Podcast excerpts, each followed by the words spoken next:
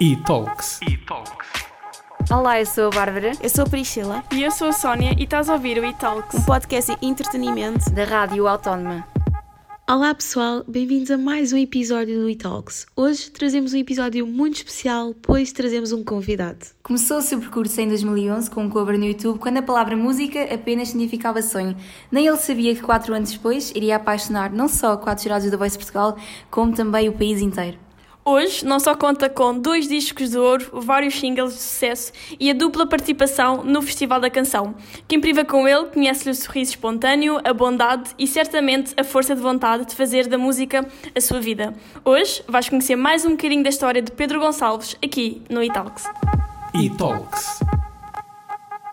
Foi em 21 de julho de 2012 que publicaste o teu primeiro cover no canal do YouTube e desde aí nunca mais paraste. Nós gostávamos de saber como é que surgiu essa tua paixão pela música. Olha, desde já, boa tarde obrigado por- pelo convite. E devo dizer que isso foi um começo mesmo para, para massajar o ego. Estou aqui já, já, já ninguém pode. mas, mas olha, a música, eu costumo dizer, e é verdade, a música apareceu por acaso na minha vida. Nunca, nunca tive aquele sonho desde criança de quero ser músico, eu quero tocar guitarra, eu quero cantar. E foi algo que foi acontecendo muito na- naturalmente. Ou seja, eh, eu gostava de cantar, sempre gostei de cantar. Há muitos vídeos eh, que o meu pai tem, eh, por exemplo, eu a chegar do infantário e a ver Uh, a ver, não, a cantar as músicas que aprendia. Depois, mais tarde, a minha mãe também me pôs nos Pequenos Cantores da Maia, que era um grupo coral que havia lá na cidade onde eu, onde eu morava.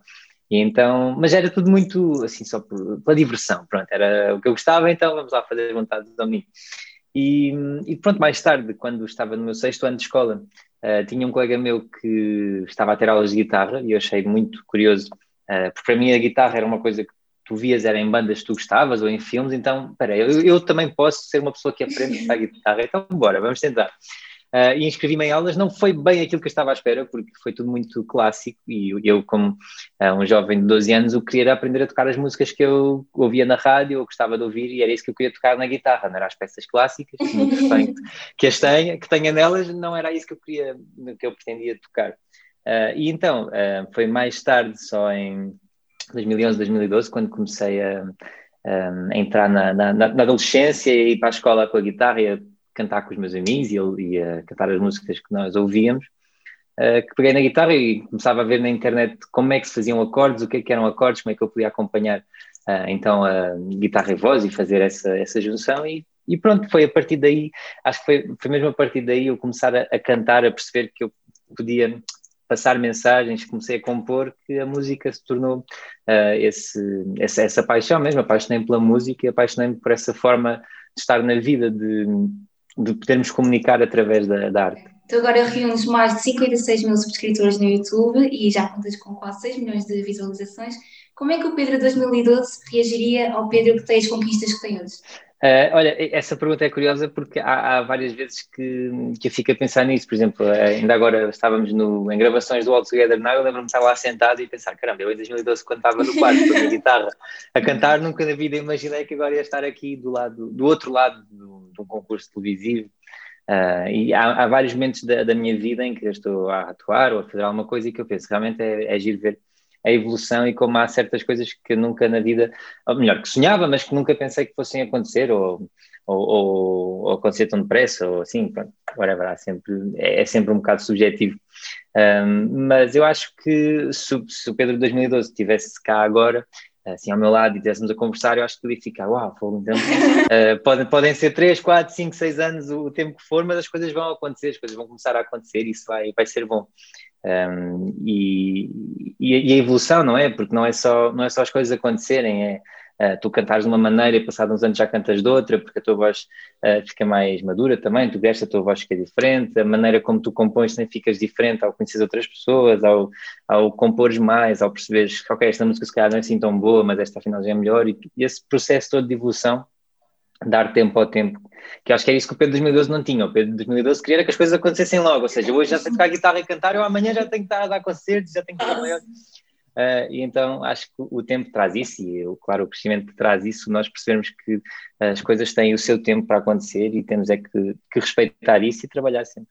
E sentiste que a tua identidade musical foi mudando ao longo do tempo ou foi sempre tiveste muito presente na tua cabeça o, o artista que querias ser? Um, eu, eu, acho que foi, foi mudando, ou seja, não aquilo que eu queria passar na música, ou seja, as mensagens que eu queria passar, uh, uh, os desabafos que eu ia escrevendo e queria pôr, pôr na música, mas foi mudando um, onde é que eles se encontravam. Havia uma altura em que eu estava mais uh, guitarra e voz, e depois comecei a tentar pôr um instrumental mais para o pop rock, depois, entretanto, descobri-me mais para a música pop meio eletrónica, depois comecei a fundir com o R&B, depois, ou seja, há sempre estas fusões que vão, exato, que vão, vão acontecendo e, e, lá está, fazem parte do, do crescimento e tu isto, isto encontrando com a música e, e eu no outro dia estava, estava a ter uma conversa e estava a dizer, e é verdade, eu acho que a música e há muitos eh, CDs e álbuns musicais são quase como livros, eu lembro-me que havia alturas da minha vida em que eu tinha um livro para ler e as pessoas me diziam: Ah, tu esse livro se calhar vais gostar, mas não o vais entender, só daqui a uns anos é que tu os vais entender. E há muitos álbuns musicais que isso me acontece. Uh, artistas que eu não, não gostava tanto, ou não ouvia tanto, um, e que agora ouço e vou ouvir os álbuns e penso: Caramba, porque é que eu há, há uns anos não gostava disto, ou, não me, ou agora parece que me soa de maneira diferente.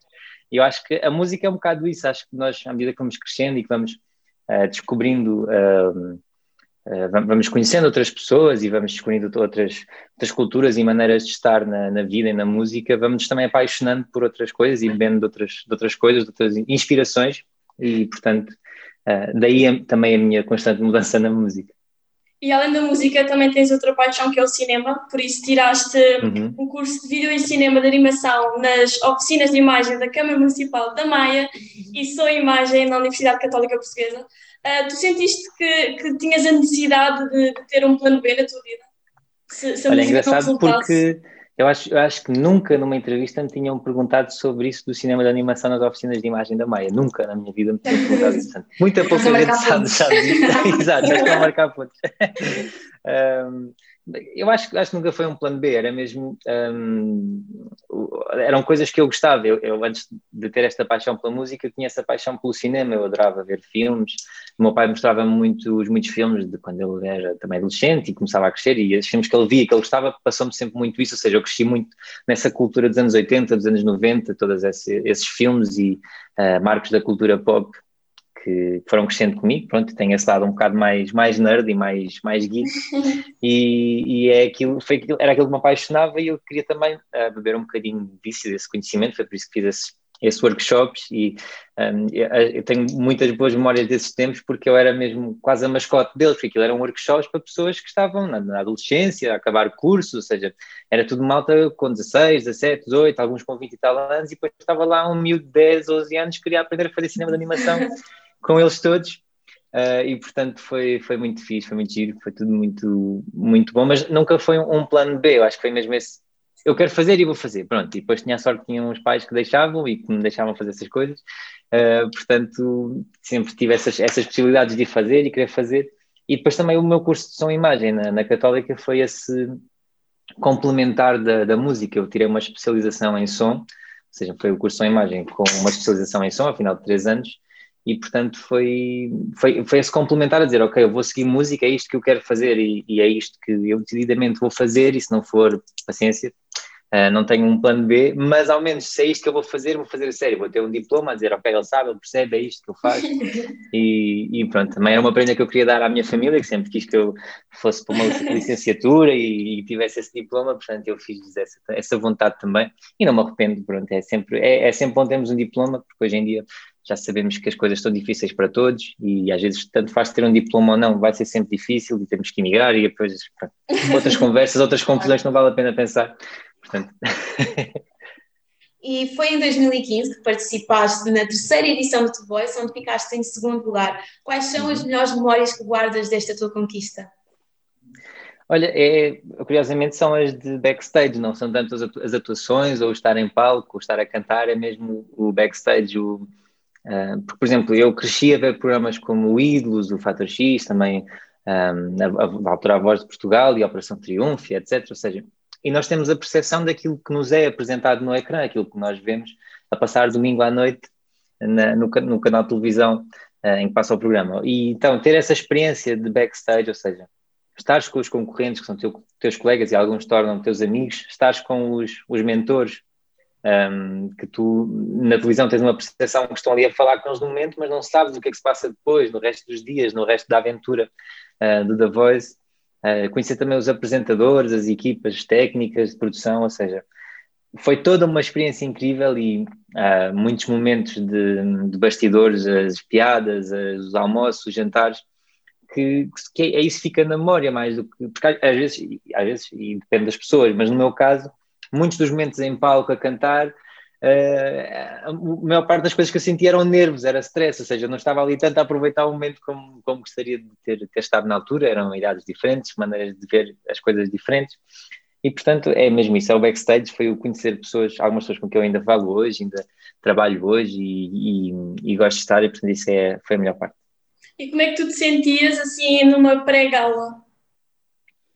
Uh, pois, é, era muito complicado, era muito complicado, porque uh, nós não nos podemos esquecer que aquilo não é um programa de música, é um programa de televisão, ou seja, o objetivo daquele programa é entreter quem está do outro lado do ecrã.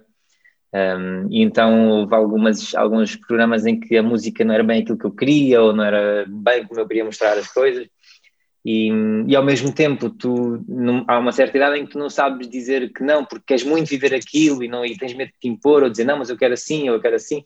Uh, e então foi aquele deixa-me ir na onda, deixa ver o que vai acontecer e se vocês querem assim vamos. E então, mas havia essas galas em que, como eu não estava assim tão confortável, ficava mais nervoso, ficava mais estressado, porque os ensaios corriam mal, ou porque não era a música que eu queria e pronto. Uh, e acho que isso acontece em, em, quase todos nós, em várias alturas da nossa vida, em que olhamos para trás e pensamos, se fosse hoje eu aproveitava aquilo tudo de maneira muito diferente. E é, é esse o sentimento que ficou um bocadinho da minha experiência no, no The Voice, mas por outro lado também tenho uma felicidade muito grande de poder participar, de poder ter chegado à final, de ter ficado em segundo lugar e ter conhecido pessoas, pessoas incríveis. Quando te inscreveste, uh, pensaste, ok, eu posso chegar ao final, tenho potencial para isso? Uh, não, eu, eu, eu, acho que quando nos inscrevemos nesse programa, qualquer pessoa tem sempre o sonho de chegar à final e vencer. Pronto, senão não nos inscrevíamos no programa, não é? Ninguém se inscreve só porque quer ir lá passear e passar um tempo. Quer dizer, se calhar também até acontece, que no, no, fundo há sempre aquele bichinho de não, agora quero chegar à final e ganhar. Uh, há sempre esse sonho. Um, mas nunca, nunca esperei chegar à final, aliás, e, e lembro-me que quando cheguei à final pensei, ok, também agora, mas também não vamos sonhar muito alto, e de terceiro lugar e está bom. Mas, ou, ou, seja, foi muito bom para mim mesmo poder viver a, a, aventura mesmo do início ao fim, ou seja, de uma prova cega até à última atuação possível do programa numa, numa final, portanto foi, foi, mesmo, foi mesmo incrível. Há bocado falaste que tinhas algum momento de impor. Alguma vez te arrependeste de não ter pedido determinada coisa ou algo uh, que depois sentiste que te interferiu na, na Sim, sim, sim. Um, é, é isso que eu estava a dizer. É, são, são idades diferentes e tu, à medida que vais crescendo, também vais, vais percebendo quem é que tu és na música e o que é que tu queres passar. E eu, na altura que estava no The Voice, estava a dar os primeiros passos na música, ou seja, eu queria era mesmo, quando estava no The Voice, eu queria viver aquilo. Eu não tinha uma identidade musical fora do The Voice. Era um rapaz que fazia uh, covers para o YouTube, ou seja, eu estava lá no The Voice a fazer aquilo que eu fazia no YouTube, que era fazer covers, algumas que saíam melhores, outras que saíam piores, mas era aquilo que eu era. Uh, portanto, hoje em dia, se eu fosse esse tipo de programas, eu sabia aquilo que eu queria passar, aquilo que eu queria transmitir, e se me quisessem pôr a cantar uma canção que fosse completamente fora, eu não poderia dizer, ok, vamos, não, é tipo, não, não pode ser, não pode ser isso, porque não, não é isso que eu sou. Uh, e portanto, sim, na, na altura não, não, não me arrependo, mas, mas se calhar se tivesse, se fosse hoje em dia, reagia de maneira diferente, sim. Este ano participaste pela segunda vez no Festival da Canção com Música Não Vou Ficar. Qual é a sensação de poderes voltar a participar num programa que tem esta importância gigante para a Europa? Olha, para mim é magnífico porque eu adoro o Festival da Canção. Eu cresci a ver o, Festival da Canção também lá em casa. Era sagrado que quando era o Festival da Canção íamos todos parar, íamos todos ver o que ia acontecer. Um, e cresci também principalmente um, com muita música da história do Festival da Canção, que os meus avós ouviam e gostavam, e fazia muitas viagens de carro com eles a ouvir essas músicas. E então sempre tive esse carinho pelo festival, sempre tive também esse sonho de, de estar no, festival. Uh, e poder estar este ano, como, como, estive com uma, com uma canção original, com uma música minha, foi, teve um sabor diferente, porque, uh, ou seja, não, não só estava a cantar no Festival da Canção, como estava como um autor, um compositor da, da história do, do, festival e já deixei lá esse, essa, essa parte ninguém, ninguém me tira, né? ou seja, está lá essa marca. A pessoa que vai ver o Festival de Canção 2021 estava lá o Pedro Gonçalves com uma, com uma canção sua e é mesmo, é mesmo muito bom. Fiquei, fiquei muito feliz. Fiquei ainda mais feliz uh, por ter sido quase uma luta, ou seja, foi uma das, das canções selecionadas da, da submissão pública, ou seja, foram quase 700 canções e a minha canção foi uma das, das selecionadas Portanto, só aí já foi, já foi a minha vitória, porque nós às vezes na vida crescemos um bocado com esta necessidade de aprovação de, de outras pessoas, né? ou seja, às vezes não, não queremos acreditar muito no nosso trabalho, é só quando os outros nos dão ok, tu és bom, tu ficas ok, já acredito. Uh, e, e, então foi, na altura foi esse sentimento, foi o, uh, ainda por cima, depois de um ano horrível como foi 2020 a nível pandémico, com pouco, pouco trabalho, uh, e estar sempre fechado no estúdio, sempre a fazer música, sempre a compor, e, e, no final desse ano tu enviares uma música para um grupo de, de jurados com mais 600 e não sei quantas pessoas que fizeram o mesmo e a tua música ser uma das que leva o selo de aprovação, vá, bora, foi bom, vamos a isso. Foi, foi, foi incrível, deu-me deu também essa, essa alegria depois de um ano horrível que foi 2020 e foi esse. Vamos continuar, vamos a isso. Sentiste que o teu, que o teu trabalho estava a ser recompensado? Sim, sem dúvida. Foi, foi, mesmo isso. E conta-me um bocadinho sobre, sobre a história da música. A, a, música fala, eu pronto, eu na música sou muito isso, eu escrevo sobre amor, amor ou desamor, é sempre ou é bom ou é mau, é sempre um ali uh, grandes, grandes temas diferentes e, e a música é, é, música pop, que é onde, o estilo onde eu me encontro, às vezes depois com algumas influências de, de outros estilos, mas é pop, uh, e neste caso foi um pop com este estilo retro, uh, este toque dos anos 80, um, que é muito o que eu vou fazer nos meus próximos trabalhos, que foi onde eu comecei a descobrir mais agora e onde eu gosto de, de estar e de trabalhar. E, e, e, fala sobre esse desamor também, ou seja, fala sobre uma, uma relação que já está completamente uh, gasta e, e, a pessoa já, já lutou, já fez tudo. Uh, e é quando tu descobres que afinal a outra pessoa não está a fazer o mesmo trabalho que tu e tu dizes, ok, então não, vou, não vale a pena estar a dar mais, mais por isto. Uh, e se tu não queres estar aqui, eu também não, não vou ficar. E como estavas a referir há bocado, o assunto da pandemia, que é quase inevitável, já está na ordem do dia há mais de um ano. Sim. Um, nós queríamos saber em que medida é que a Covid afetou o teu trabalho e a tua relação que tens com a música. Um, olha, o meu, afetar o meu trabalho foi, primeiro, foi não haver concertos, foi o, o primeiro em alguns anos em que nós não tivemos concertos, tive, tive um, tive uma atuação, portanto já tive mais sorte que muita gente que não teve mesmo nenhuma atuação em 2020. Uh, mas foi um ano muito mais parado, ou seja, o verão que é uma altura tão movimentada em que andamos de lado para o outro do país a dar concertos, a fazer, uh, a mostrar música. Este, este ano 2020 não teve, este ano 2021 também acho que não vai ter assim grande coisa. Um, mas, por outro lado, tive muito mais trabalho de, de estúdio, um, já que estava fechado em casa ou tinha que me fechar no estúdio, então vamos compor, vamos fazer música nova, vamos escrever. Um, e foi, foi muito isso, foi escrever muita música, muita música boa, muita música má, muita música assim assim, mas estar sempre a perceber que podia fazer mais, que podia ter mais e, e, e também essa, essa procura pela, pela minha identidade e perceber o que é que podia fazer apesar de eu não, não gostar muito de, de, me fechar, era o que eu estava a dizer, encontrei-me no pop, é aquele estilo mais, um, até pop, a música mais quadrada, de quatro acordes, whatever, um, e, e, depois ir buscar influências de, outro, de outros estilos e ser sempre o pop, mas um pop que foge mais para o rock, ou mais para o trap, ou mais para o R&B, ou para o que pop me der na telha. Exato. Há bocado falaste no All Together Now, és atualmente jurado no prémio da TVI, como é que tem sido essa experiência? Olha, nós, entretanto, já acabámos de gravar o programa, mas foi, foi, foi muito boa. Foi, apesar de cansativa, porque nós gravávamos dois programas por dia e depois uh, eu estou a viver em Coimbra e o programa é passado em Lisboa, então ter que fazer viagens, às vezes de madrugada, para conseguirmos gravar o programa. Mas foi, foi muito bom. Foi, olha, deu para conhecer uh, muitas caras novas da música, muito talento incrível. Uh, da música, pois uma pessoa obviamente que vai, vai seguir e vai acompanhar o percurso, e deu também para um, voltar a ver muitas, muitas pessoas que, que, já, algumas até começaram ao mesmo tempo que eu no YouTube a fazer música e, e agora foram uh, participar também no, no All Together Now. E, e então às vezes há esse sentimento de esta aquela pessoa, ou seja, eu não mereço mais do que aquela pessoa estar aqui neste lugar, e, ou seja, eu não sou mais que ninguém para dizer se devo carregar ou não no botão e se deves seguir um caminho na música ou não. E, e, mas, mas foi uma experiência uh, boa, foi, foi, muito boa conhecer também alguns jurados que eu sempre quis conhecer, outros que não tinha conhecido, outros também já conhecia e já não via há muito tempo também por causa da, da pandemia. E foi, olha, a produção foi toda incrível, o programa foi super bem, bem feito, bem realizado, trataram-nos super, super bem e, e sempre com muita segurança também. Era, nós não podíamos entrar sem teste. Houve programas em que houve jurados que não entraram porque alguns testavam positivo, então não podia ir. Sim, era não, pior. Assim, houve assim alguma, ou seja, tudo, ou seja, tudo com segurança, ninguém entrava sem ter teste negativo, e quem tivesse positivo ia embora só depois quando passasse que voltava. um, e, e, pronto, olha, foi, foi uma experiência que, quem sabe se vou retirar ou não, não sei, não sei se vão fazer um, um, segundo programa, depende de como é que este vai correr e como é que está a correr, mas, mas foi, foi bom, foi bom estar do, do outro lado uh, e, e, perceber o que é que também pode pesar uh, a um jurado, um programa, não é, não é só quem está a concorrer. E nunca tiveste o susto de fazer o teste e dar negativo, dar positivo? Não, não, não. Olha, eu, uh, tenho, tenho muita sorte que o, o bicho não, não me pegou, não quer nada comigo ainda, portanto, continua assim.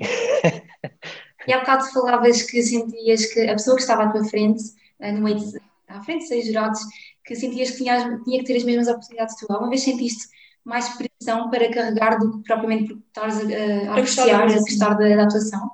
É, isso é uma boa pergunta, isso é uma boa pergunta, porque um, e, e aconteceu-me algumas, algumas vezes, ou seja, uh, eu tive a sorte de, de, toda a gente que eu conhecia e que foi cantar, foi realmente incrível, ou seja, não havia como não carregar no, no botão, mas houve algumas pessoas que, que, foram e que eu conhecia, ou seja, não eram meus amigos, mas eu conhecia porque já me tinha cruzado na música, ou alguns porque são amigos de amigos meus e eu também já tinha convivido com eles e estado, uh, e que realmente, ou seja, e o Walter da Nota é uma coisa um bocado injusta, entre aspas, que é... Um, tu, se tu já tiveres três pessoas sentadas que tu gostes muito, pode vir uma pessoa que cante muito bem, mas que não, não, não te toca da mesma maneira ou que não é a mesma coisa.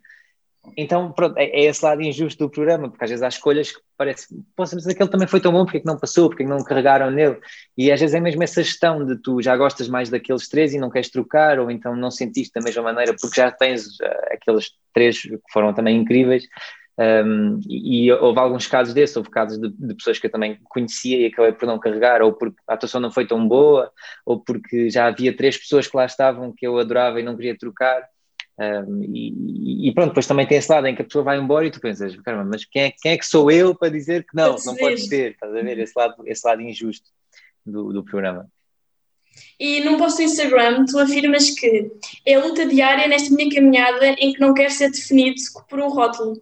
É a tentativa de vos mostrar que, mais que uma cara no ecrã, está uma pessoa de carne e osso que respira e vive música. Boa frase. um, quais é que sentes que são as maiores adversidades que enfrentas no mundo da música e no digital nos dias de hoje? Uh, eu acho que são mundos um bocadinho, um bocadinho diferentes, apesar de estarem ligados, porque tu hoje em dia, obviamente, tens que viver muito do digital e ter as redes sociais ativas e de apareceres e de estares e de mostrares quem és, porque o, o, um dos problemas ou coisas boas hoje em dia é que tu tens muita coisa sempre a acontecer, uh, ou seja, tens muita coisa boa a acontecer e se tu, uh, tu até podes ser muito bom na música, mas deixas de aparecer, deixas de fazer posts, deixas de mostrar que estás a fazer, acabas por ficar em baixo e ser, ser esquecido porque aparecem sempre pessoas novas e que partilham e que fazem. Um, então tem que haver sempre essa, há sempre uma pressão, entre aspas, de tu teres que, olha, agora tens de fazer um post, agora tens de fazer um story, agora tens de mostrar que estás e, e que estás a aparecer, que é para as pessoas não deixarem, ou seja, para não deixares de aparecer no feed das pessoas, nos stories das pessoas, para as pessoas não deixarem. Para não se esquecerem do. Exato, para não se esquecerem. Um, e, e, então acho que uma das coisas que, que, que, me vai sempre fazer confusão em lidar é que há muito esse lado ainda de as pessoas não se apercebem que, ou seja, como nos conhecem porque nos viram num programa de televisão, ou porque viram um vídeo nosso no YouTube, ou porque, sei lá, por onde, por, qualquer que seja a maneira que, que nos encontraram, uh, vão sempre achar que nós somos aquilo, que somos um vídeo, que somos um pixel que está no ecrã deles, um, ehm, e, e, somos uma foto, e somos um story, ou seja, nós não somos reais, somos um meio de entretenimento quando pegamos no telemóvel ou quando pegamos no, no computador para, para passarmos o tempo. E, e, então às vezes as pessoas conseguem ser, ser cruéis ou até excessivamente boas, há sempre os extremos, não é? Uh, sem se lembrarem que nós existimos, que se podem cruzar connosco na rua, que, pode, que nós até podemos ser filho de alguém que eles conhecem ou primo de alguém que eles conhecem, ou seja, nós somos uma pessoa como eles são. Um, e, e, o mundo da, da, internet e do digital ainda me faz muita confusão por isso, como algumas pessoas podem ser más e cruéis, às vezes até mesmo diretamente, ou seja, perderem tempo a escrever-nos uma mensagem só porque nos querem insultar ou porque não gostam de nós. Uh, e isso é, acho que é daquelas coisas, ou seja, há o, há aquela coisa que nós temos que fazer que é ignorar, ou que nos dizem que nós temos, nós temos que ignorar. Mas, por exemplo, vezes, se estiver aqui. Às vezes é difícil ignorar. Sim, sim. Eu, se estiver aqui agora a receber uma mensagem, eu até, ok, não vou responder, mas vou ficar a matar no assunto, vou ficar. Para pensar. Quis mandar-me isto e apetece ir ver, pá, apetece responder, apetece fazer e, e, tu sabes que não podes, ou seja, tu até podes fazer, há muitas pessoas que fazem, eu prefiro não fazer porque acho que há coisas que não vale a pena e, e não dar atenção nem alimentar. Não, não, não, porque ah. eu vou estar a dar vou estar a dar atenção à pessoa, não é? Se a pessoa me vier insultar e eu bloquear, a pessoa fica, consegui, consegui, afetei-o, ele já não, já, já, já, já, tive, já tem a missão cumprida. Portanto, eu prefiro mesmo só, só ignorar, deixar, deixar falar e ter a, deixar a pessoa ter os dois minutos de, de fama e atenção que acha que tem, até para se sentir melhor consigo mesmo. pronto. Já, já houve assim algum episódio que, quando te abordam na rua, é mais engraçado que queiras partilhar connosco? Ah, tive Ou pior, olha, Ou pior? Sim, agora- pode ser. Pior, acho que nunca, acho que nunca tive assim um, mau, acho nunca, até agora nunca tive um mau. Já tive alguns engraçados e eu lembro-me que, agora lembrei-me que houve uma vez estive a pensar, olha, este episódio realmente foi, foi muito, muito fixe, vou, vou-me lembrar que é para uma próxima conversa a dizer. E agora acabei de me esquecer, não faço ideia qual é que é. É, é de escrever que é para nunca mais me esquecer. Mas já houve vários engraçados, houve, houve pessoas que se cruzaram comigo na rua e que me confundiram com outra pessoa qualquer e vieram... Ah, já, já me confundiram com o Diogo Costa, por exemplo, vieram dizer comigo, ah, Diogo, gosto de ti, não sei o que, comigo. Fiquei, pronto.